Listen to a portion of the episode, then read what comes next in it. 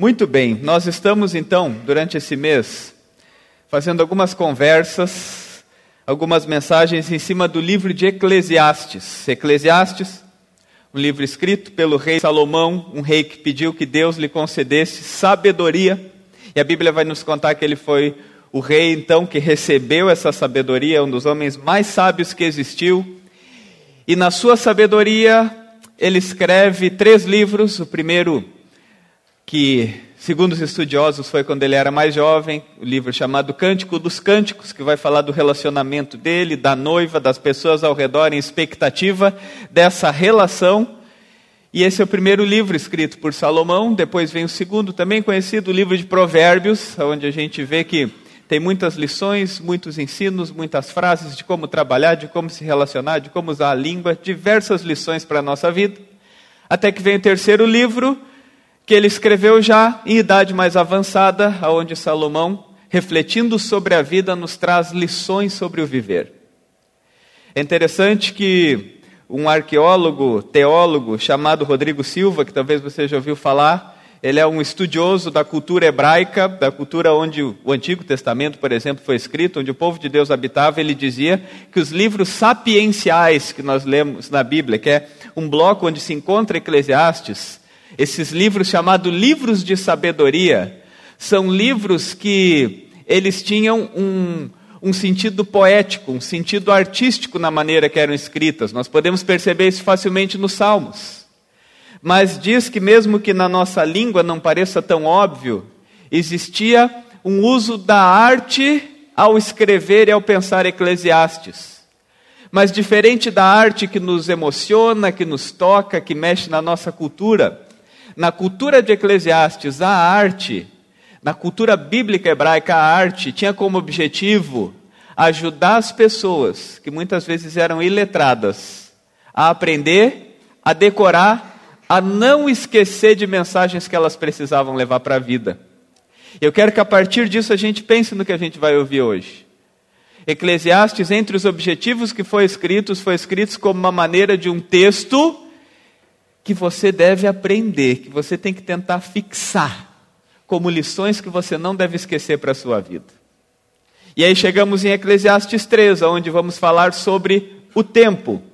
E antes de mais nada, eu quero fazer a leitura do Eclesiastes 3, 1 a 11. Quem tiver a sua Bíblia e quiser acompanhar, também vai ser projetado na tela, Eclesiastes capítulo 3, versículo 1 a 11. O título é do rei Salomão e ele diz: Há tempo para tudo e ele vai dizer assim: Para tudo há uma ocasião certa, há um tempo certo para cada propósito debaixo do céu. Tempo de nascer e tempo de morrer. Tempo de plantar e tempo de arrancar o que se plantou. Tempo de matar e tempo de curar. Tempo de derrubar e tempo de construir. Tempo de chorar e tempo de rir. Tempo de prantear e tempo de dançar tempo de espalhar pedras e tempo de ajuntá-las, tempo de abraçar e tempo de se conter, tempo de procurar e tempo de desistir, tempo de guardar e tempo de jogar fora, tempo de rasgar e tempo de costurar. Tempo de calar e tempo de falar, tempo de amar e tempo de odiar, tempo de lutar e tempo de viver em paz o que ganha o trabalhador com todo o seu esforço. Tenho visto o fardo que Deus impôs aos homens. Ele fez tudo apropriado ao seu tempo. Também pôs no coração do homem o anseio pela eternidade. Mesmo assim, o homem não consegue compreender inteiramente o que Deus fez. Até aqui, palavra do Senhor.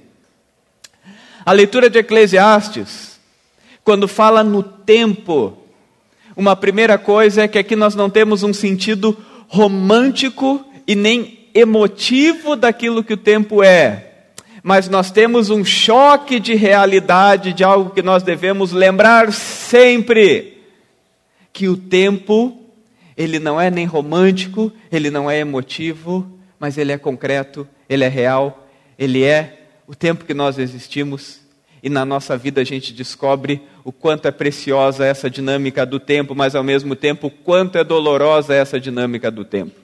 Daniel comentou das cucas aqui, né, que eu não filmei ele. Na verdade, Daniel estava me ajudando, segurando a luz ali para filmar, né, Daniel? Brincadeira, ele estava comendo. Ah, não, não estava comendo cuca, não, estava ajudando. Trabalhou bastante. Se a cuca ficou cortada no centímetro certo, foi trabalho do Daniel, tá? Mas ontem nas cucas aconteceu uma história que fez eu pensar sobre o tempo. Eu estava ajudando nas reservas e a Manuela, minha filha, que está com três, estava vendendo os cartões ali, estava fazendo pagamento, aceitando pagamento, estava conferindo. E uma senhora que veio comprar falou da cuca que estava voltando, ela disse: Ah, dois rapazes bem jovens me atenderam aí, uma mocinha e um rapaz de barba. E daí eu fiquei feliz com a notícia, né, de que ela achou que eu era eu e a Manu, nós éramos dois jovens ali. Mas ao mesmo tempo eu fiquei pensando, olha como é o tempo. A Manu com 13 anos achou o máximo que ela era uma jovem. Por outros motivos do que eu. Quando falaram que eu era jovem, eu pensei, que bom que ainda me acham jovem, né?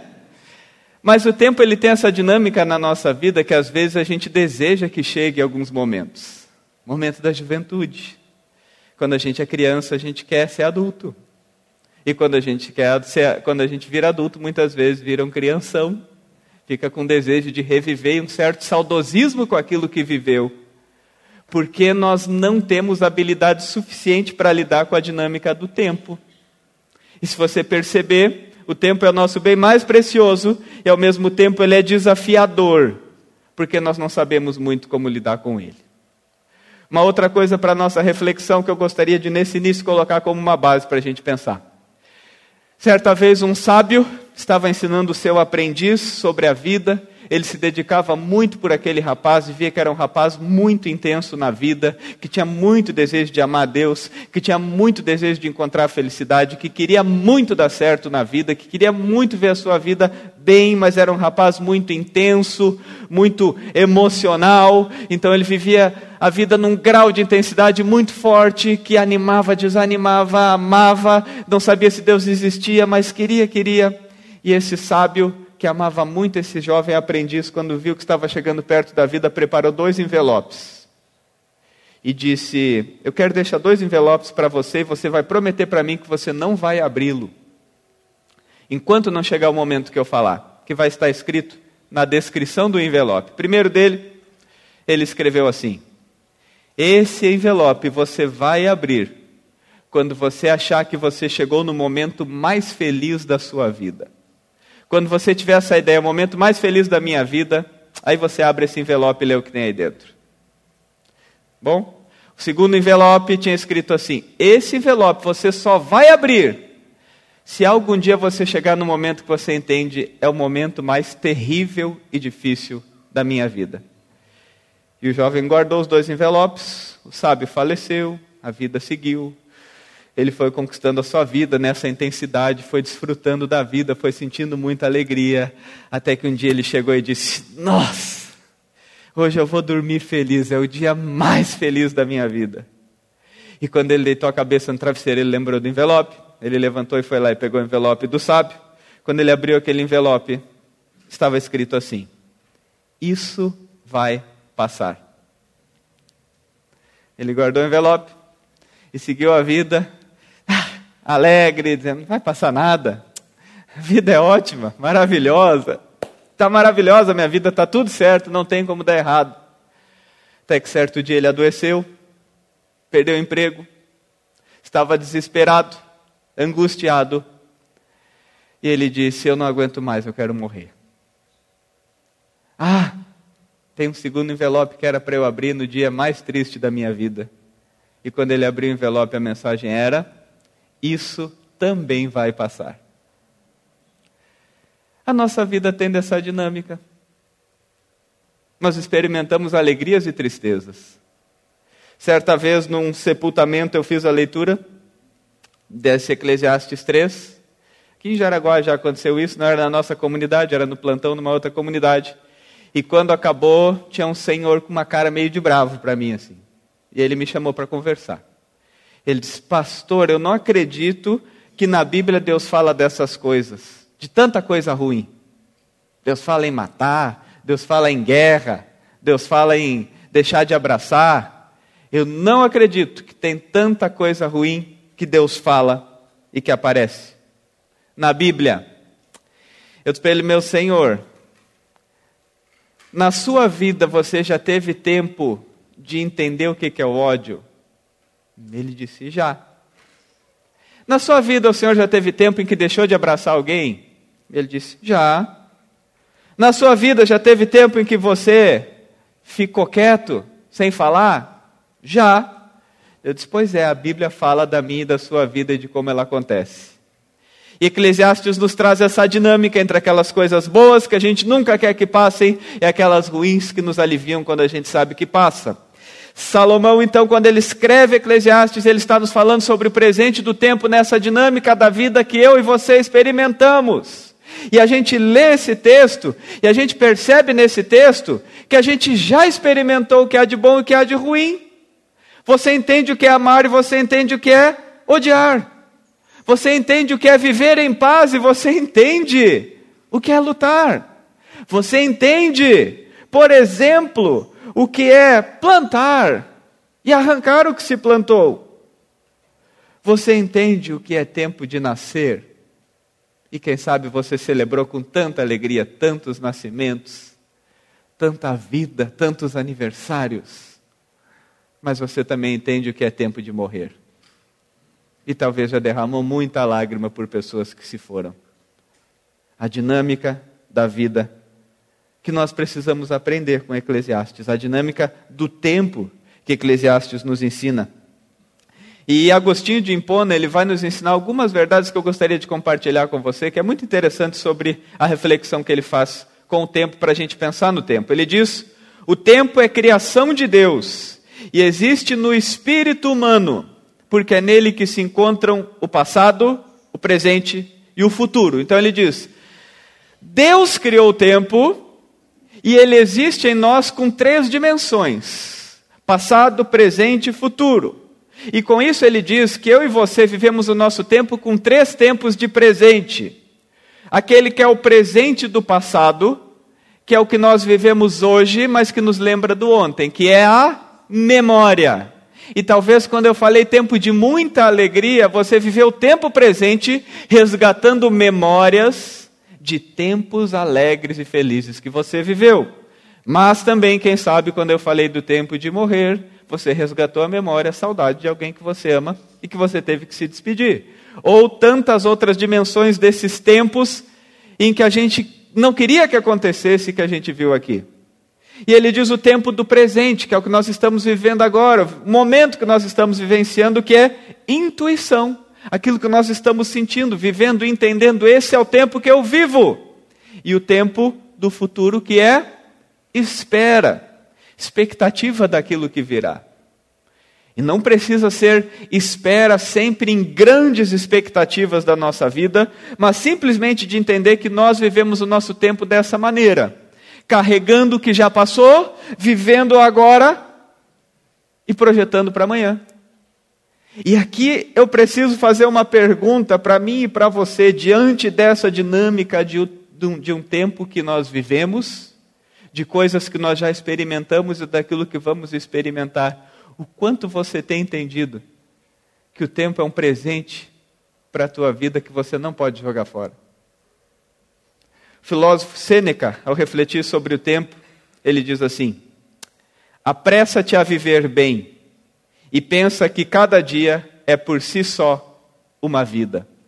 Nós deveríamos ter uma urgência em entender, em colocar na nossa vida os elementos de dizer: eu aproveito e vivo bem o meu tempo no agora eu aproveito e vivo meu tempo bem no hoje. Eu quero pensar, eu quero entender essa dinâmica de viver bem a cada dia por saber o tempo presente, o tempo intuição é o único tempo que eu tenho para realmente viver e desfrutar do tempo.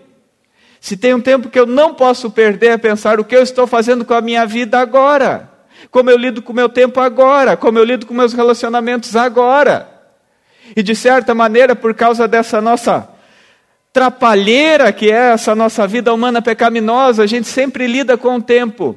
Aprisionado no passado, saudoso no passado, amargurado no presente e deixando para depois.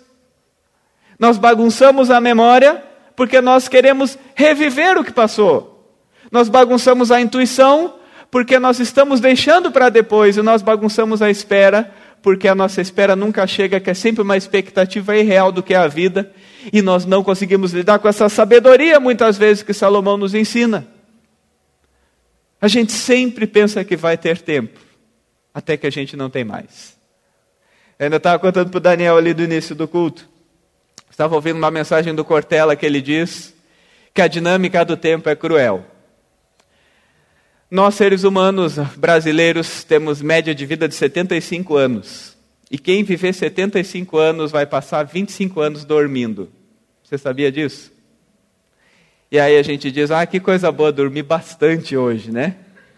A gente está mais um pouquinho dormindo da nossa vida, às vezes a gente diz: coisa boa, vou dormir até me acabar.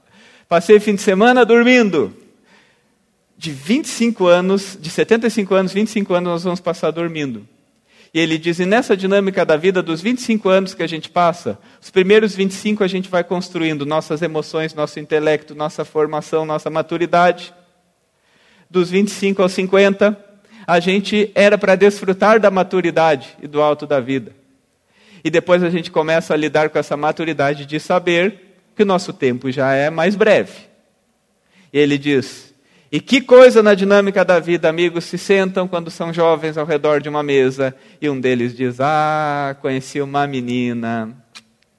E brilha o olho. Passa mais um tempo, os mesmos amigos sentados ao redor da mesa, e ele diz: Ah, conheci um restaurante. E brilha o olho. Passa mais um tempo, eles estão sentados ao redor da mesa, e ele diz: Ah, conheci um médico. E brilha o olho. A gente sempre brilha o olho, mas vai mudando os personagens. E quando a gente percebe, a vida passou. E eu não sei como é com você, mas eu confesso para vocês que eu vivo lutando por saber que a vida é assim e por perceber que muitas vezes eu desperdiço meu tempo. Eu vivo lutando para tentar, quem sabe, criar imagens perfeitas daquilo que às vezes eu espero só que a vida real tem um grau de imperfeição, um grau de incompletude.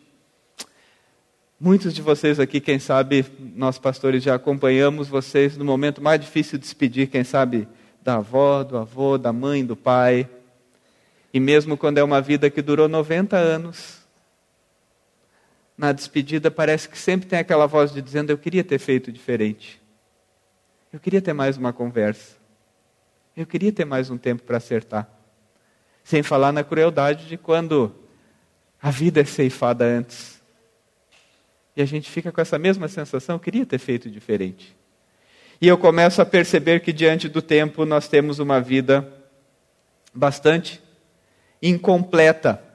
Sabemos que ele é precioso, sabemos que não podemos perdê-lo, mas ele vive escapando das nossas mãos. Você já teve essa sensação da incompletude da vida? De que apesar de você saber que o tempo é precioso, você perceber, eu vivo perdendo tempo? Eu quero voltar para Salomão, para também já ir para a conclusão da nossa mensagem. Eclesiastes capítulo 3, versículo 11, ele fala um segredo que na verdade é uma solução para o nosso tempo. Ele diz: Deus fez tudo apropriado ao seu tempo também pôs no coração do homem o anseio pela eternidade.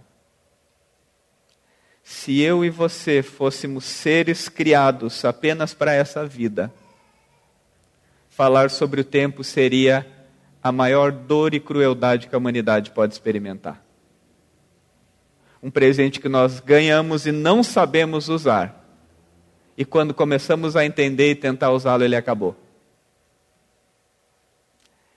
E é por isso que nessa incompletude da vida, Salomão nos diz: tem uma resposta.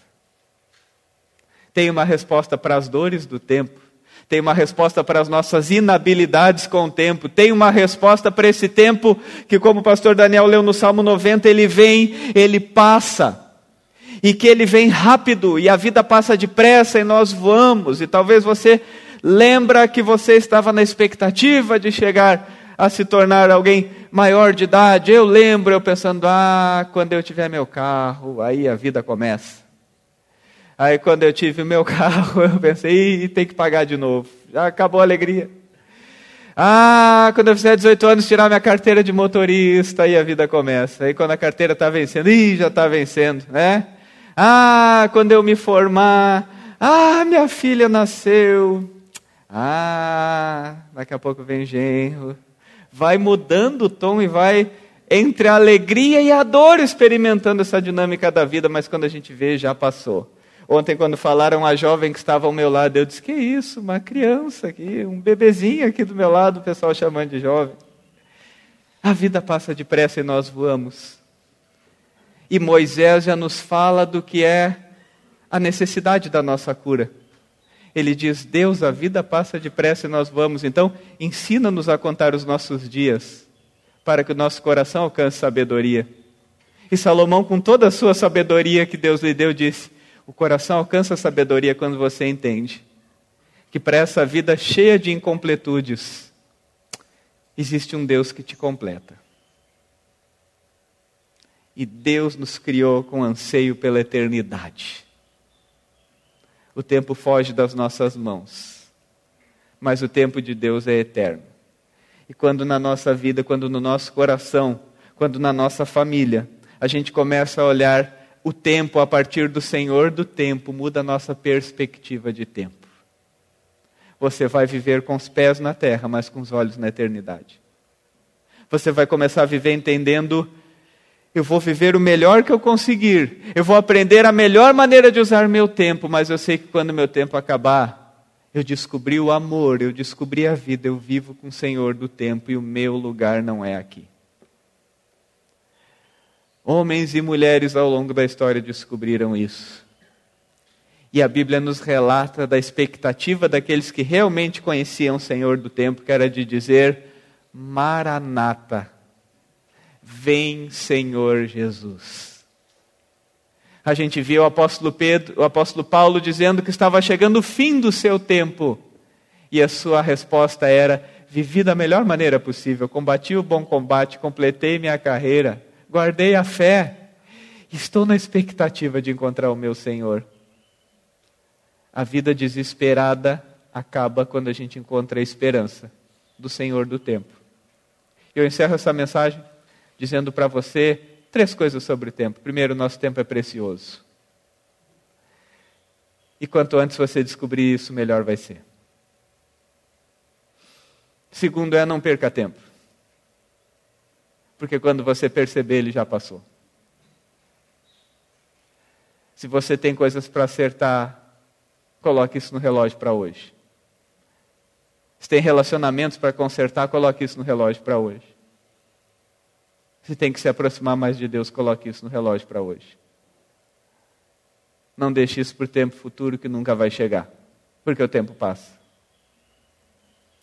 E a terceira coisa sobre o tempo é que, por mais que a gente se esforce, o nosso tempo sempre vai ser incompleto. Em vez de a culpa, entregue o teu tempo e busque viver ao lado de Deus, que coloca no nosso coração anseio pela eternidade e nos faz perceber que o tempo na terra se torna uma bela experiência para nos preparar para a eternidade ao lado dele. Vamos orar? Pai querido, eu quero te agradecer, porque o Senhor do tempo nos dá de presente o tempo, e mais do que isso, nos ensina a viver o tempo. Ah, Senhor, nós não sabemos viver o nosso tempo e a nossa vida é marcada nessa dinâmica do tempo percebendo quanto nós muitas vezes perdemos o tempo, enrolamos o tempo, desperdiçamos o tempo. Na incompletude da vida, tem esse sinal de esperança, de lembrança e, na verdade, esse alarme para a única verdade da vida.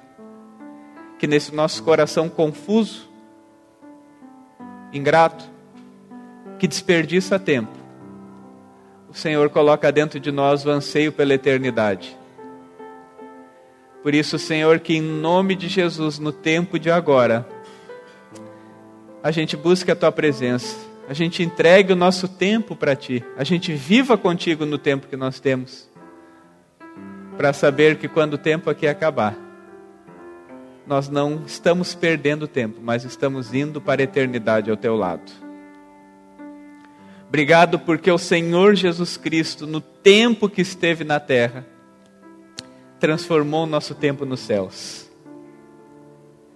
E agora, olhar para o passado traz lembranças, olhar para o presente é um desafio, e olhar para o futuro é olhar para Ti e a esperança que encontramos em Ti nos ajuda a lidar bem com o nosso tempo e usá-lo da melhor maneira. Pedimos e oramos em nome de Jesus. Amém.